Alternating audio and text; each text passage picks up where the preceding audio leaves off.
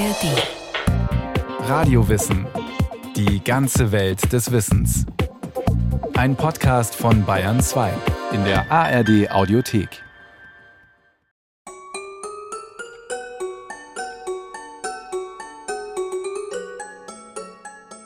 Mein Name ist Frank Dittmann, ich bin Kurator für Automatisierungstechnik hier im Deutschen Museum. Und ich lese jetzt mal einen schönen Satz von Hermann von Helmholtz. Das war ein Physiker in Berlin. Und der hat 1854 mit Blick auf die Automaten, die es damals gab, gesagt, jetzt zitiere ich, das Ziel also, welche sich die erfinderischen Köpfe der vergangenen Jahrhunderte vorsteckten, war kühn gewählt und wurde mit einem Aufwande von Scharfsinn verfolgt, der nicht wenig zur Bereicherung der mechanischen Mittel beigetragen hat, mit deren Hilfe die spätere Zeit einen fruchtbringenden Weg zu verfolgen verstand. Wir suchen jetzt nicht mehr solche Maschinen zu bauen, welche die tausend verschiedenen Dienstleistungen eines Menschen vollziehen, sondern verlangen im Gegenteil, dass eine Maschine eine Dienstleistung, aber anstelle von tausend Menschen verrichte. Dieses Zitat ist so kompliziert formuliert, dass es für Nichtwissenschaftler-Ohren kaum verständlich ist. Dabei ist der Sinn denkbar einfach. Hermann von Helmholtz hielt die Maschinen und Automaten seiner Zeit für grundverschieden von denen der Vergangenheit. Diese seien zwar oft genial konstruiert gewesen, hätten aber letztlich nur den Selbstzweck des bloßen Funktionierens erfüllt, indem sie zum Beispiel verblüffend lebensecht einen Trompeter imitierten. Seien also mehr oder weniger technische Spielerei gewesen.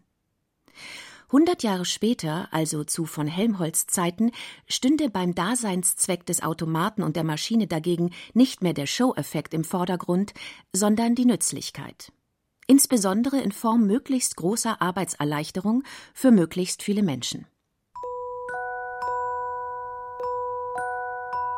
Historisch betrachtet ist das freilich nur teilweise richtig. Maschinen und Automaten existierten schon in der Antike. Fraglos dienten die meisten davon auch wirklich nur dem Zweck, beim Publikum Staunen hervorzurufen. Da gab es zum Beispiel Tempeltore, die sich wie von Geisterhand von selbst öffneten, Priesterstatuen, die ohne fremdes Zutun Trankopfer spendeten, Weihwasserautomaten mit Münzeinwurf.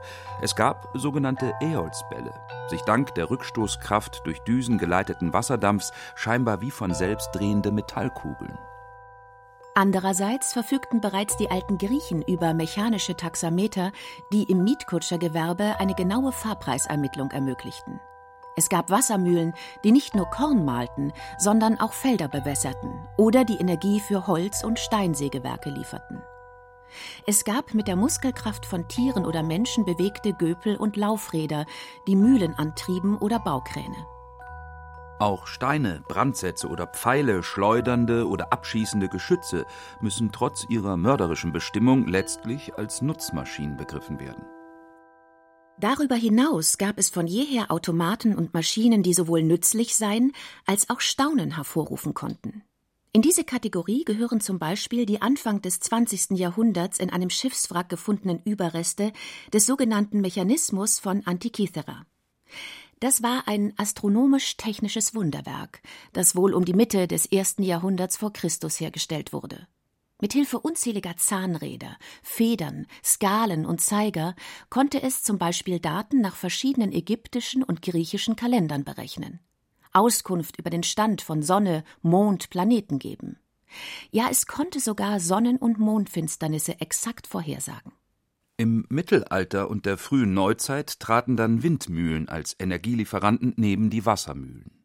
Und auch technische Spielereien gab es weiterhin so krähte ab 1353 im Straßburger Münster gut 200 Jahre lang zu jeder vollen Stunde ein Hahn aus Eisen, Kupfer und Holz und schlug gleichzeitig mit den Flügeln.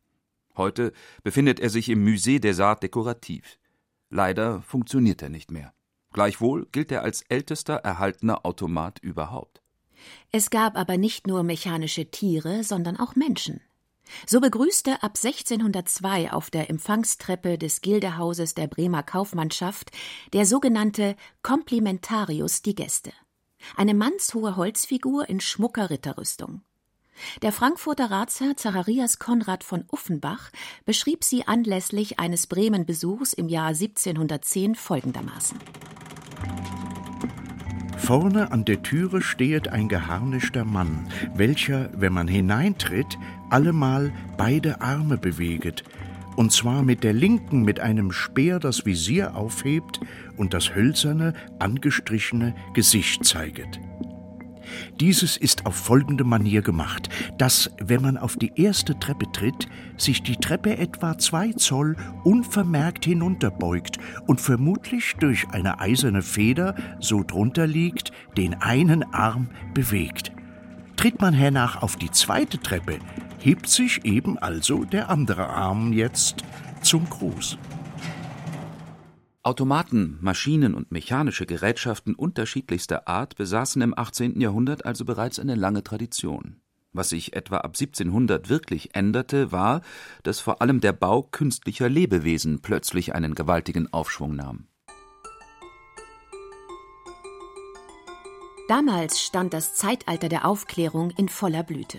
Eine Epoche, in der sich zunehmend die moderne, vernunftbetonte und wissenschaftsorientierte Weltsicht durchsetzte. Bereits um die Mitte des 17. Jahrhunderts hatte der französische Philosoph, Mathematiker und Physiker René Descartes die Ansicht vertreten, dass es sich beim Tier letztlich um nichts anderes handle als um einen fleischgewordenen technischen Apparat. Hundert Jahre später behauptete der Arzt Julien Offray de la Métrie dasselbe auch vom Menschen und verfasste ein für Furore sorgendes Werk mit dem Titel L'Homme Machine. Der Mensch als Maschine. Da konnte es kaum ausbleiben, dass man sich bald an die Umsetzung solcher Theorien in die Praxis machte. Zur höchsten Meisterschaft brachte es dabei ein gewisser Jacques de Vaucanson. 1709 in Grenoble geboren, offenbarte er bereits als Kind ein außergewöhnliches mechanisches Talent. Nach ausgiebigen anatomischen Studien befähigte es ihn zur Konstruktion kompliziertester menschen- und tierähnlicher Automaten. Das Wort Roboter war noch nicht bekannt. Vielmehr bezeichnete man damals künstliche Menschen meist als Androiden. De Vaucansons Geschöpfe wirkten so lebensnah, dass selbst ein nüchterner Denker wie Voltaire begeistert schwärmte der kühne de Vaucanson schien, die Natur nachahmend und wetteifernd mit Prometheus, das Feuer vom Himmel zu holen, um die Körper zu beleben. De Vaucansons bekannteste Schöpfungen waren ein lebensgroßer Querflötenspieler, ein ebenfalls lebensgroßer Hirte, der gleichzeitig Flöte blasen und Trommel schlagen konnte, sowie eine Ente aus Metall, die ihr Schöpfer selbst folgendermaßen beschrieb. Es handelt sich um eine Ente, bei der ich die Mechanik der Eingeweide zeige, die an den Funktionen Trinken, Essen und Verdauung beteiligt sind. Die Art und Weise, auf die alle Teile, die für diese Tätigkeit notwendig sind, zusammenspielen, wird präzise nachgeahmt. Die Ente streckt ihren Hals, um die Körner aus der Hand zu picken, schluckt sie, verdaut sie und scheidet sie vollständig verdaut durch die gewöhnlichen Kanäle wieder aus. Alle Vorgänge sind von der Natur kopiert. Die Nahrung wird im Magen chemisch verdaut, wie bei echten Tieren. Das verdaute Material wird durch Schläuche weiter befördert bis zum Anus, wo ein Schließmuskel seine Ausscheidung ermöglicht.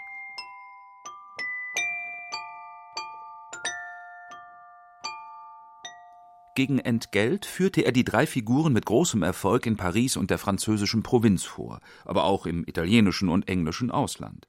Und er wurde buchstäblich reich damit, denn das Publikum war bereit, für die Eintrittskarten einen Betrag zu bezahlen, der dem durchschnittlichen Wochenlohn eines Handwerkers entsprach. Der absolute Höhepunkt der Vorstellung war selbstredend stets dann erreicht, wenn die mechanische Ente ihr Geschäftchen verrichtete. Manche behaupteten, dass das pastöse grünliche Ausscheidungsprodukt sogar etwas streng roch. Aber auch sonst hatte die aus vergoldetem Kupfer gefertigte mechanische Ente einiges zu bieten. Sie konnte quaken, watscheln, mit den Flügeln schlagen und nicht nur fressen, sondern auch trinken. Für die Herstellung des Darms hatte Vaucanson übrigens eigens den Gummischlauch erfunden. Trotz des großen Erfolgs wurde de Vaucanson der Automaten bald wieder überdrüssig. Schon 1743, nur fünf Jahre nachdem er den Flötenspieler fertiggestellt hatte, verkaufte er die beiden Androiden und die Ente an eine Investorengemeinschaft. Die ging damit weiterhin auf Tournee und verdiente sich ebenfalls dumm und dämlich. Nach dem Verkauf seiner drei bekanntesten Figuren befasste sich de Vaucanson nur noch gelegentlich mit dem Bau künstlicher Lebewesen. So konstruierte er später eine mechanische Schlange, die bei der Premiere der Tragödie Cléopâtre von Jean-François Marmontel der Titelheldin überzeugend realistisch in den Busen biss. Die Ära sensationeller Automatenmenschen war damit noch lange nicht zu Ende. Ab 1770 schufen die Schweizer Uhrmacher Pierre Jacquet Drault und sein Sohn Henri Louis zusammen mit einigen Mitarbeitern drei rund 70 Zentimeter hohe Androiden. Sie stellten einen Schreiber, eine Organistin und einen Zeichner dar. Ihre Bewegungsabläufe wurden durch austauschbare Nockenscheiben gesteuert. Deshalb konnten sie verschiedene Texte schreiben, Musikstücke spielen und Zeichnungen anfertigen. Und sie können das noch immer. Im Museum von Neuchâtel in der Schweiz kann man sie noch heute bestaunen. Sie funktionieren nach wie vor einwandfrei. Neben genialen Feinmechanikern gab es unter den Androidenbauern jedoch auch Scharlatane. Da erregte zum Beispiel seit Anfang der 1780er Jahre der Pressburger Wolfgang von Kempelen in verschiedenen deutschen und österreichischen Städten sowie in London und Paris großes Aufsehen mit dem sogenannten Schachtürken. Dabei handelte es sich um eine türkisch bekleidete Figur, die hinter einem großen Kasten saß und anscheinend dank ausgeklügelter Mechanik meisterhaft Schach spielen konnte. In Wahrheit war das nicht der Fall. Noch heute ist der Ausdruck getürkt für betrügerisch gebräuchlich. Er geht eindeutig auf den Schachtürken zurück. Frank Dittmann vom Deutschen Museum in München erläutert warum. Da ist es ja so, dass dort die Mechanik nur vorgetäuscht wird. Da gibt es so Zahnräder, die sich drehen. Und dann konnten auch Schachspieler, gute Schachspieler dort gegen den Schachtürken spielen und viele haben auch verloren. In Wirklichkeit war ein Mensch drin, ein Schachspieler, der dort sozusagen gespielt hat. Das Mechanische war im Grunde die Bewegung des Arms. Also im Grunde ist es kein Automat, wie wir uns das heute vorstellen würden, sondern eher ein Apparat, wie, wie Zauberkünstler sie heute verwenden. Der Mensch war nicht etwa in der Figur des Schachspielers verborgen, sondern im Kasten unter dem Schachbrett, in dem angeblich die komplizierte Technik des Türken untergebracht war. Die meisten Automatenbauer waren indes äußerst seriös. Wohl stellten auch sie ihre Androiden gegen Geld zur Schau, aber diese funktionierten tatsächlich. Und manche, allen voran Jacques de Vaucanson, wandten sich im Lauf der Zeit vom Bau spielerischer Automaten ab und dem nützlicher Maschinen zu. An seiner Person kann man fast exemplarisch den exakten Moment festmachen, in dem sich die Technik zunehmend von der Erzielung reiner Show-Effekte entfernte und überging zur Entwicklung von Apparaten zur Steigerung der Arbeitsleistung.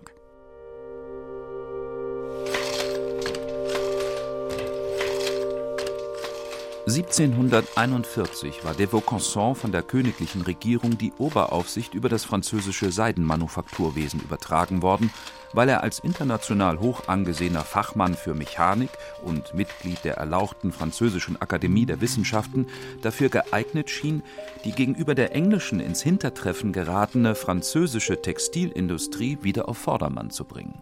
De Vaucanson löste die Aufgabe mit gewohnter Bravour. Er rationalisierte die Produktions- und Arbeitsabläufe, richtete große Mustermanufakturen ein, konstruierte leistungsfähige Spinnmaschinen und mechanische Webstühle. Dabei baute er auf die Leistung seiner Landsleute Basile Bouchon und Jean-Baptiste Falcon auf, die sich schon rund 20 Jahre zuvor mit der Entwicklung automatischer bzw. halbautomatischer Webstühle befasst hatten. Doch er ging weit darüber hinaus, indem er seine Webstühle mit Messingzylindern ausstattete, die mit gelochten Pappkarten umspannt waren. Diese wiederum wurden durch Metallstifte abgetastet und ermöglichten es somit, dass de Vaucansons Webstühle vorprogrammierte Muster in die Stoffe weben konnten. Das war die Geburtsstunde der modernen Lochkartensteuerung. De Vaucansons Webstuhl konnte selbst komplizierte Muster in einem Bruchteil der Zeit weben, die man von Hand dazu brauchte. Aber er war seiner Zeit weit voraus. Noch war Menschenarbeit billiger als die Anschaffung von Maschinen. Doch ein gutes halbes Jahrhundert später verbesserte ein gewisser Joseph-Marie Jacquard Jacques de Vaucansons Konzept und verhalf dem lochkartengesteuerten Webstuhl endgültig zum Durchbruch. Gleichzeitig wurde auch die Herstellung von Zwirnen und Fäden in industriellem Maßstab möglich. Schon 1757 dichtete der englische Pfarrer John Dyer begeistert über die neuartigen Spinnmaschinen in seiner Heimat. Dann zeigt man uns die neueste Maschine. Sie macht die läst'ge Fron gar vieler Menschenhände überflüssig. Dies alles wird überwacht von einem einzigen Mann, der uns erklärt, wie sich die Krempelwolle um die sich drehenden Zylinder schmiegt, von wo sie weitergeleitet zu dem Kreis aufrechter Spindeln, die in raschen Wirbeln sie zu langen, feinen Fäden zwirnen. Dank solcher Spinnmaschinen und mechanischer Webstühle explodierte die Textilproduktion Ende des 18. Jahrhunderts geradezu. In manchen Regionen Englands beispielsweise verdreifachte sich zwischen 1780 und 1790 die Zahl der Webstühle. Überdies stand mit der Dampfmaschine jetzt auch noch eine Energie- und Antriebsquelle zur Verfügung, die eine Produktion in wahrhaft industriellem Maßstab ermöglichte.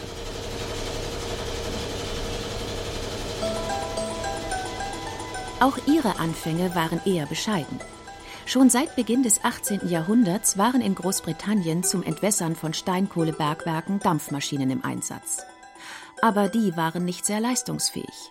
Erst 1769 gelang es dem Schotten James Watt, den Wirkungsgrad der Dampfmaschine entscheidend zu erhöhen. Von da an bildete die Dampfmaschine buchstäblich die treibende Kraft der industriellen Revolution.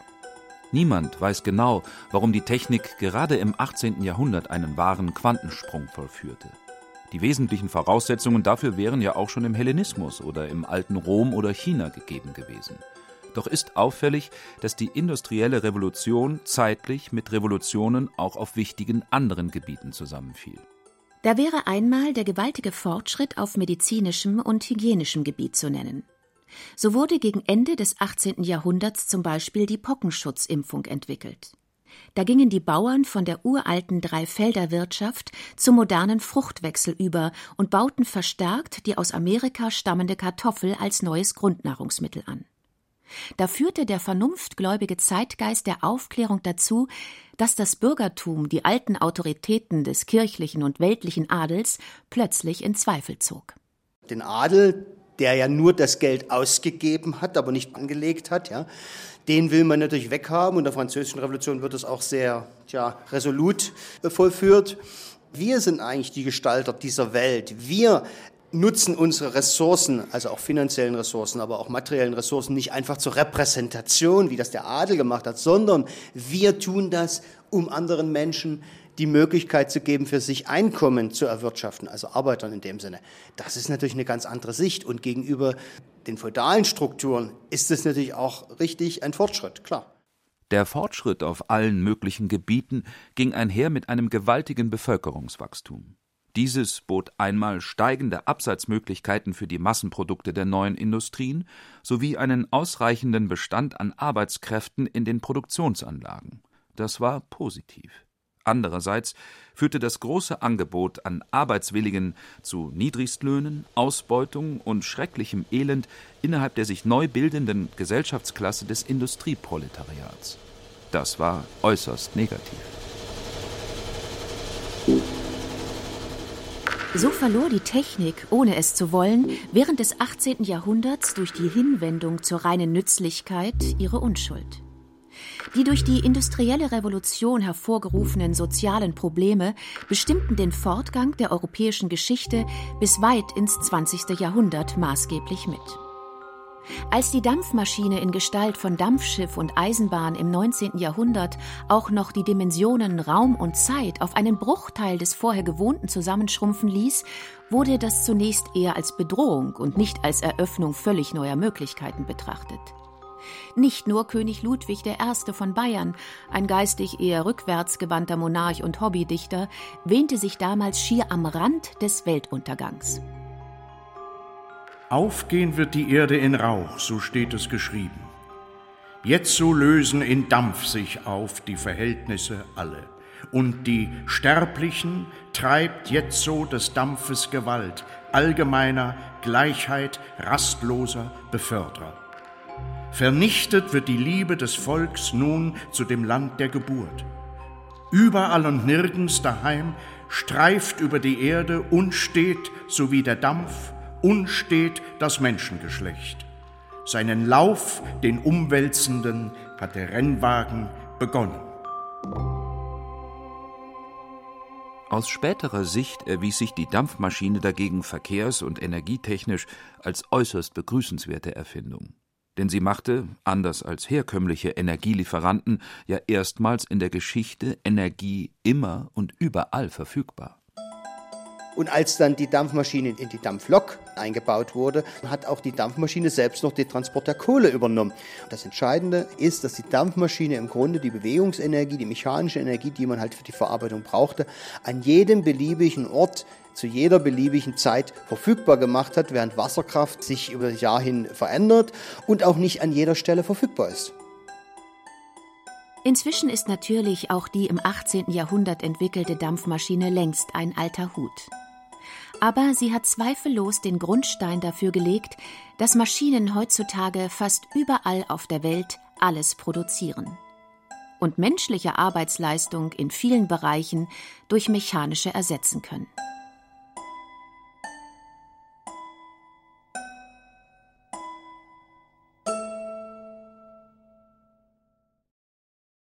Sie hörten das erste Maschinenzeitalter von der Kuriosität zur Revolution von Ulrich Zwack.